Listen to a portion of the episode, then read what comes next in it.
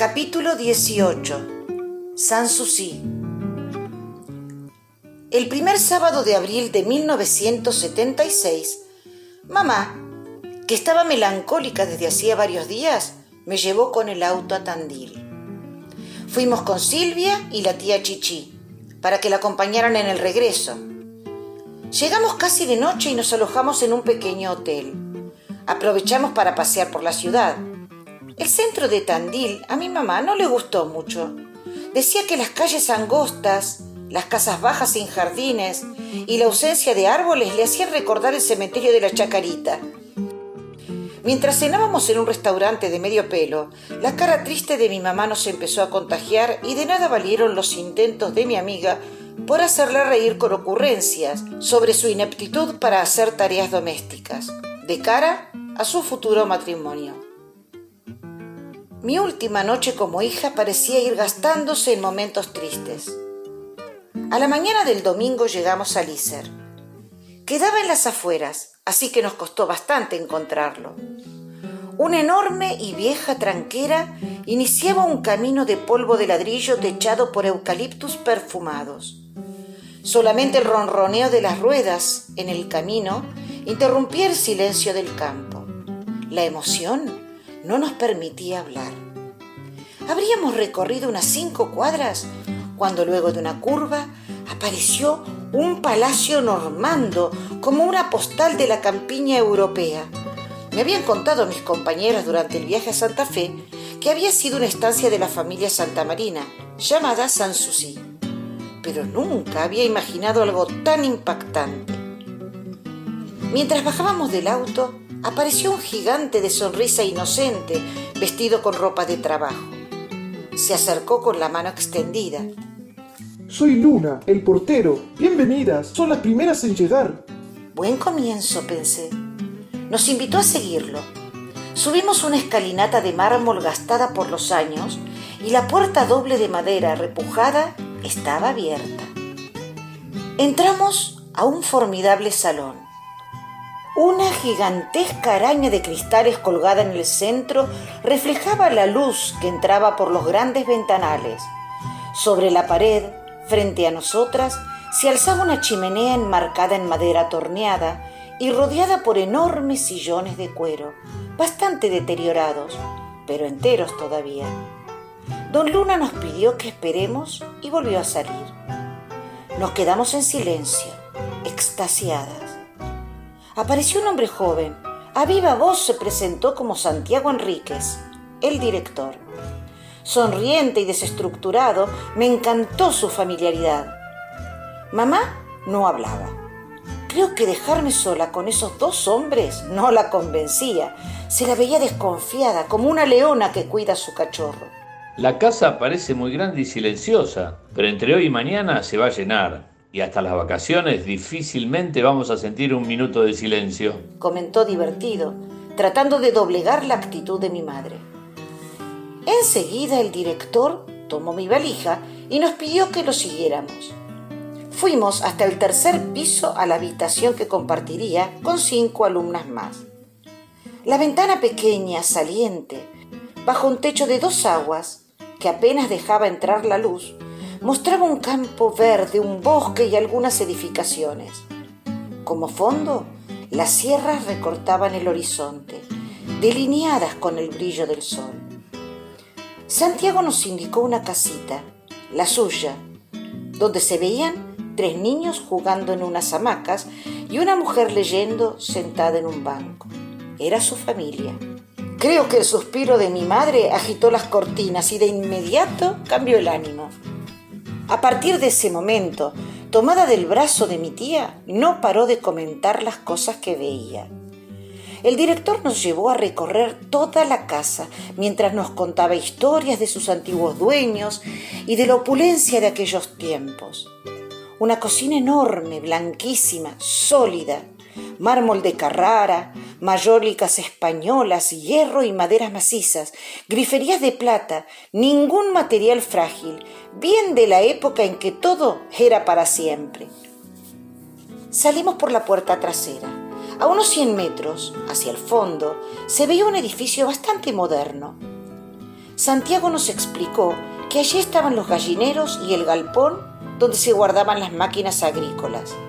Más allá, el tambo donde aprenderíamos a ordeñar, corrales con materiales, caballos y hortalizas. En todos esos espacios se dictaban clases, desde mecánica agrícola hasta sanidad de las aves. Al fondo, el bosque que me había llamado la atención desde la ventana era esencialmente de castaños, fruta que aprenderíamos a cocinar. Don Luna vino a buscar al director. Habían llegado más alumnos. Nos pidió que siguiéramos recorriendo cuanto deseáramos. Le pedimos al portero agua para el mate y nos sentamos en unos bancos bajo un pino a descansar y comer unas facturas que habíamos comprado en la ciudad. Una silenciosa placidez nos rodeaba. Mi tía Chichi comenzó a comentar sus impresiones. Silvia se sumó, después mamá. Estaban felices. Parecía que eran ellas las que se iban a quedar. Al mediodía, después de interminables abrazos, se subieron al auto y el final de una etapa de mi vida se fue con ellas, mientras yo me quedaba en el paraíso. Mi situación en el instituto era especial. Todos los alumnos, unos 20 de primer año y 12 en segundo, eran egresados del secundario. En cambio yo ya era maestra, por lo que solo debía cursar la especialización rural. Me fascinaban las materias que tendría que estudiar, ganadería, cría y sanidad de aves de corral y otros animales como conejos y chinchillas, horticultura, mecánica agrícola. Todo era nuevo para mí, que ni siquiera había agarrado una palita. Encima iba a tener tiempo para disfrutar de la biblioteca repleta de libros nuevos y antiguos que se desplegaba alrededor de la chimenea. Mi situación era perfecta. Con sorpresa, al comienzo me fue difícil integrarme al grupo. Mis compañeros me hacían sentir la porteña, como si fuese una intrusa y no mereciera mi vacante. La mayoría de los trabajos que los chicos tenían que realizar en las materias del área docente, que yo ya tenía aprobadas, eran grupales. Y como yo no participaba, quedaba fuera de esa intimidad que producen las horas de estudio compartidas. Para integrarme me ofrecía cebarles mate o ayudarlos con la tarea, y de esa manera fui acortando las distancias. Por suerte, ya para fines de abril, logré tener una amiga María Lía. Había nacido en Pigüé, una pequeña ciudad serrana. Era muy divertida y tenía la voz aflautada y graciosa, con un buen humor permanente. María Lía era muy linda, delgada y bajita, con ojos enormes muy azules y un cabello renegrido y largo, que recogía en una brillosa trenza con la que jugaba permanentemente. Tenía la misma edad que yo, también había terminado el secundario en el 73, pero había necesitado trabajar para ayudar a su familia, porque el padre se había quedado sin trabajo. Por suerte, habían abierto un kiosco en el garage de su casa y les estaba yendo bien, así que pudo retomar su proyecto de estudio. Al lograr establecer lazos con mis nuevos compañeros, la correspondencia con Buenos Aires, que al comienzo era casi diaria, se fue espaciando. El largo cordón había comenzado a cortarse. En mayo, la casona se puso muy fría. Antiguamente se calefaccionaba con una caldera y radiadores en todos los ambientes, pero ese sistema había dejado de funcionar desde hacía años. Nuestros dormitorios estaban en el tercer piso y por la ventanita entraba un chiflete difícil de domar. En mi habitación éramos seis chicas. Con la plata que me había dado mi mamá, compré un calentador Bran Metal a querosén que prendíamos durante el día y apagábamos para dormir. Igualmente, para levantarnos era difícil, la casa entera estaba escarchada.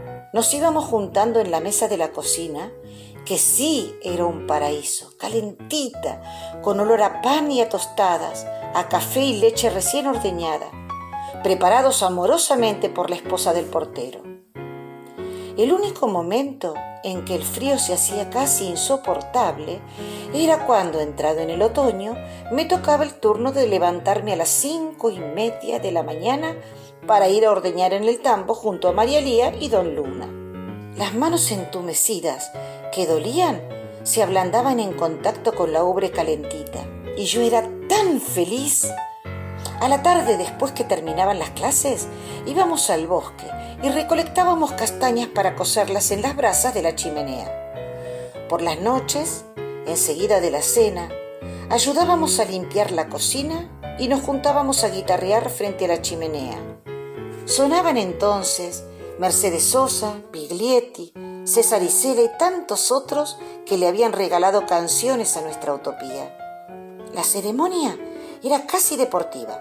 Mientras cantábamos había que esquivar las castañas que reventaban en las brasas y salían disparadas como proyectiles calientes. Las primeras eran trofeos de quien lograra agarrarlas, pero ya entrada la noche con la panza llena, aparecía la generosidad.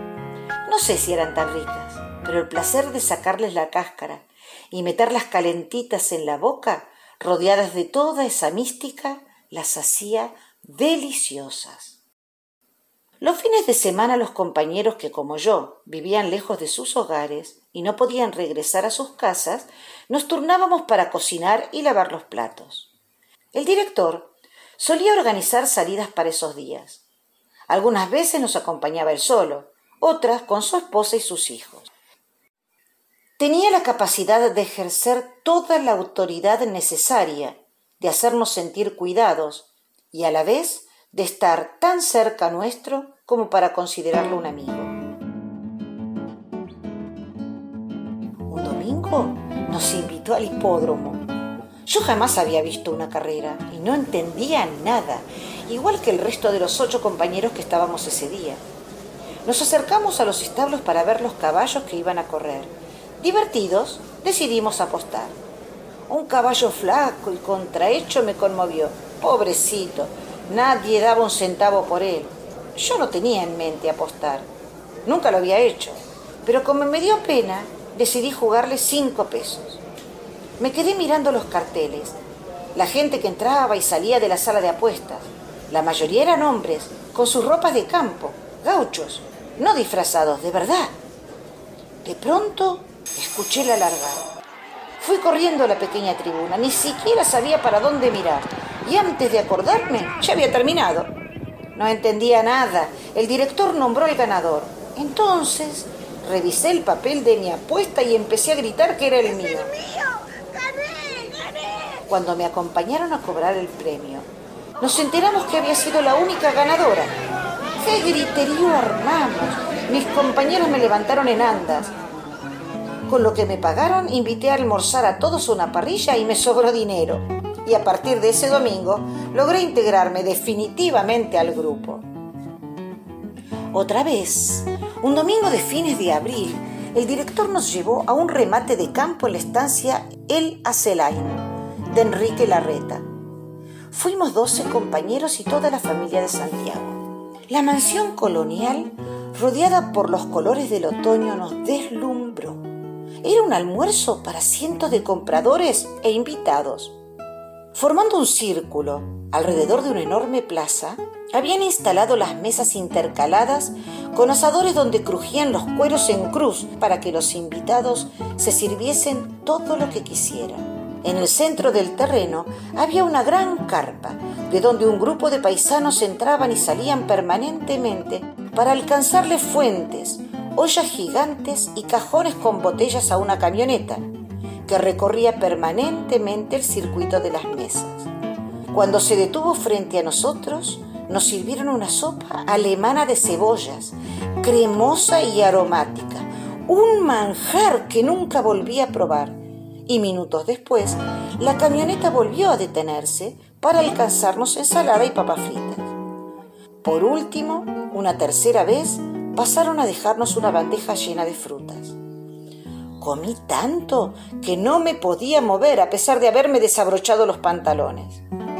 Nos convocaron al otro lado de la estancia para ver los juegos de sortijas, carreras y doma. Y hasta ahí fuimos. Era asombroso lo que esa gente podía hacer arriba de los caballos. Yo solo había visto algo parecido en las películas norteamericanas. Pero así, en vivo y en directo, en mi patria, me produjo una emoción tan grande que tuve que esforzarme para que no la descubran mis compañeros y me vuelvan a caratular, de porteña ignorante. Cuando terminó toda la diversión, comenzó el remate de Hacienda, pero nosotros nos dedicamos a caminar por los parques. Qué bien viven los ricos, pensé, sin poder evitar recordar la miseria de la que yo había sido testigo. Hacia fines de mayo, para mi cumpleaños, recibí una carta de Griselda, donde me contaba que su papá se retiraba de las Fuerzas Armadas. Fueron pocas palabras, pero suficientes como para comprender que algo no estaba bien. Me dijo que en un par de semanas se mudaba a Ciudadela, a la casa de unos tíos, y continuaría sus estudios en un profesorado de la capital. No me mandó la dirección, porque me dijo que todavía no la tenía, pero me aseguró que en cuanto se instalase, se pondría en contacto conmigo. Nunca recibí una carta de ella y nunca imaginé que pasarían más de 30 años sin volver a verla.